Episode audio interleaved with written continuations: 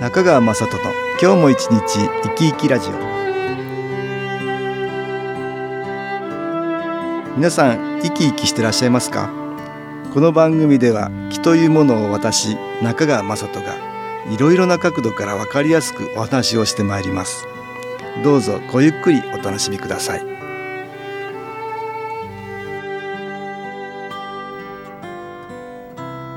中川雅人の今日も一日生き生きラジオ。この番組は気のある生活あなたの気づきをサポートする株式会社 SAS がお送りします。おはようございます。株式会社 SAS の中川雅人です。今日は私ども SAS が毎月開催している新機構研修講座。この研修講座で音感業法を担当してくれている中川孝恵さんにお話を聞きたいと思います高江さんよろしくお願いしますよろしくお願いします。えー、高江さんには、えーもう何度かこの番組には来ていただいてるんですけど、はいえー以前は浜辺の歌をお聞きいただきましたね。浜辺の歌でしたねはい、そうです浜辺の歌というのは一番最初に歌うんですっていうようなことでしたねはい、そうですね。毎回、浜辺の歌は最初に歌わせていただいてます。なるほどはい。また決まってる曲が他にもあるそうですね。ええ、あの最後には必ず、ええ。ふるさとを歌って終わるようにしてます。ふるさと？はい。ここれ皆さんで一緒に歌っていただくんですけれども、それは何かあるんですか？ふるさとを歌うっていうのは。あのずっと音感業法でえ唱歌ですとか、ええ。えー日本の歌をねいろいろ聞いていただいたらだんだんと自分のえうん。若かった頃小さかった頃を思い出しますよね。うん。でその最後の仕上げといってはなんですけれども、ええ自分の故郷であったりとかえふるさとを思い浮かべる、えなるほど。ええ。懐かしい感じ。小さい頃のことを思い出したりまあその時にはお父さんもお母さんもいらっしゃったりご家族ねあ思い出したり、ね。まあいろんな感謝の気持ちがこう湧いてきたり、あうん、そういうこともあるかもしれませんね。あ、はい、えー皆さんあのいろいろ感じやすくなってる時ですから、ええ。研修講座がもうあ終盤に差し掛かってそうね。いう時に、えー研修講座で音感業法を聞かれるとそういう感じかなと思うんだけども、えー結構皆さんこのふるさとで、えー、随分感動したっていうお話聞くんですよね。あそうですか、えあの言葉に出してね、ええ。ふるさとについてーうん。歌うこれがねまた心に響くのではないかと思いますね。ああなるほど。はいここで音楽に気を入れた CD 音機を聴いていただきましょう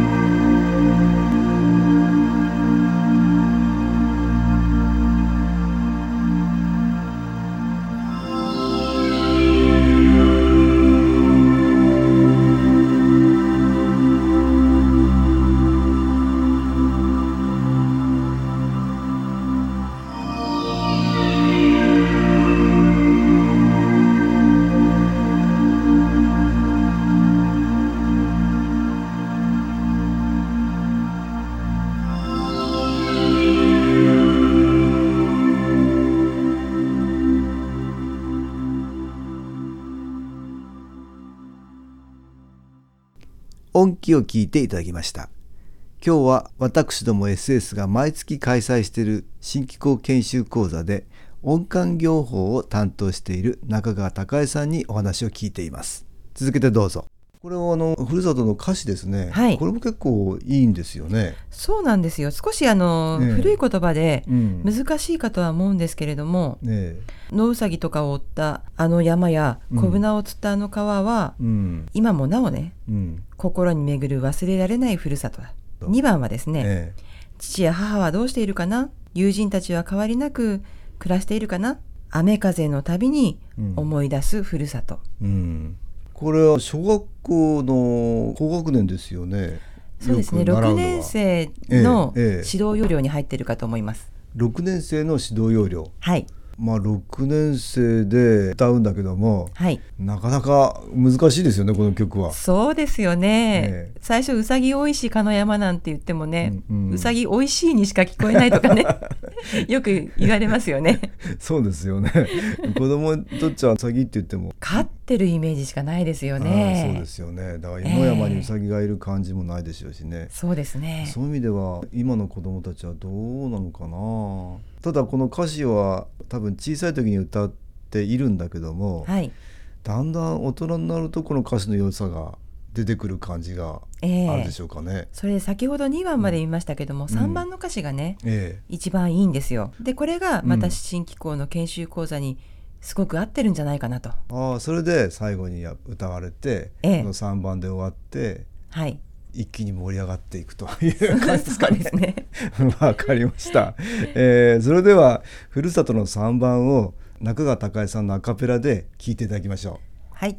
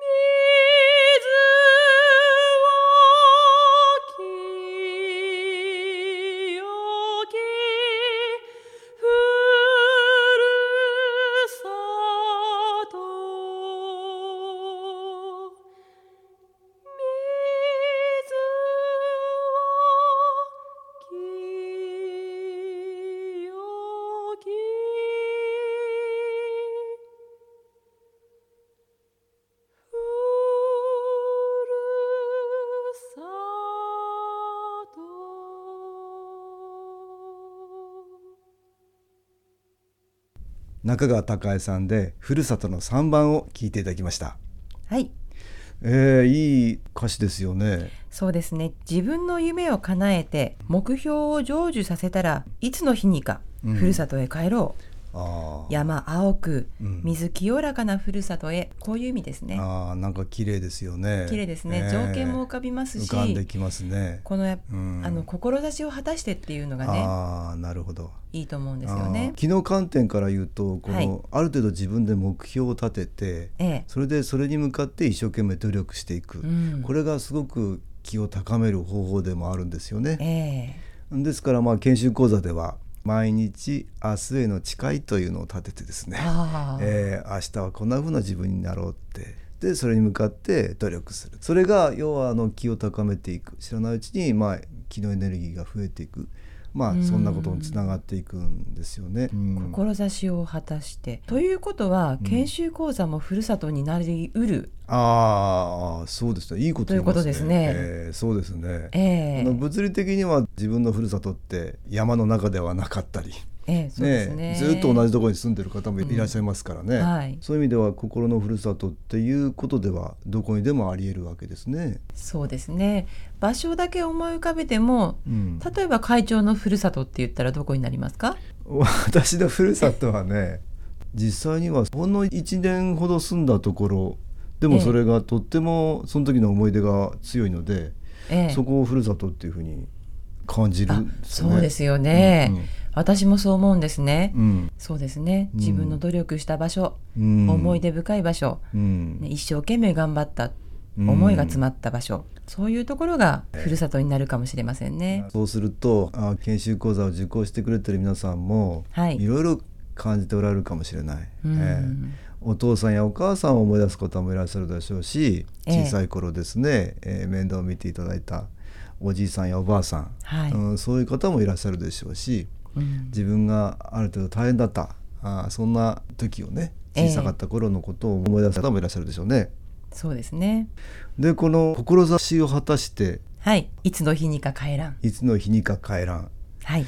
まあ人間ってね体がなくなっても存在するってあー私はよく言ってんですよ。はい、えー魂って言いますけどね、ええ。体がなくなっても意識はなくならない。うん、でどっからかやってくるんですよね。で私は宇宙からやってくるんじゃないかとお話しするんですけどね。はい。でまた宇宙に戻っていく、ううんん、だからこの地球で生を受けて体を持って一生懸命にいろんなことをやって、うん。えー魂っていうものをね成長させ、まあ、輝かせてね、うん。また宇宙に戻っていく。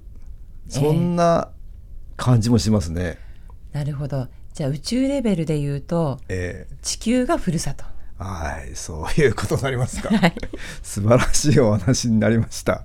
えーまあぜひ研修講座で音感業法、えー聞いていただけるとうん嬉しいなと思います。ぜひ皆さん来ていただくとねあありがたいと思います。えーはいよろしくお願いいたします今日は私ども SS が毎月開催している新機構研修講座で音感業法を担当している中川孝恵さんにお話を聞きました。どうもありがとうございました。はいありがとうございましたこの番組ではこの度、ホリスティック医学の第一人者、小津良一先生をお迎えして、特別番組を予定しております。今月28日土曜日、朝10時から10時30分までです。中川雅人の今日も一日生き生きラジオ特別番組をどうぞお楽しみに。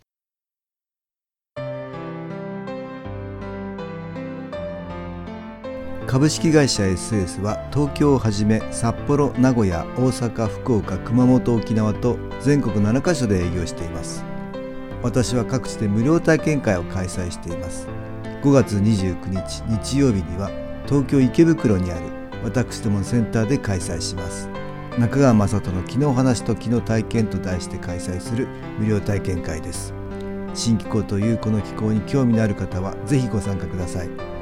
ちょっと気候を体験してみたいという方体の調子が悪い方ストレスの多い方運が良くないという方気が出せるようになる研修講座に興味のある方自分自身の気を変えるといろいろなことが変わります。そのきっかけにしていただけると幸いです。5月29日日曜日午後1時から4時までです。住所は豊島区東池袋1-30-6池袋の東口豊島公会堂のすぐそばにあります。電話は東京03-3980-8328 3980-8328です。また SS のウェブサイトでもご案内しております。お気軽にお問い合わせください。お待ちしております。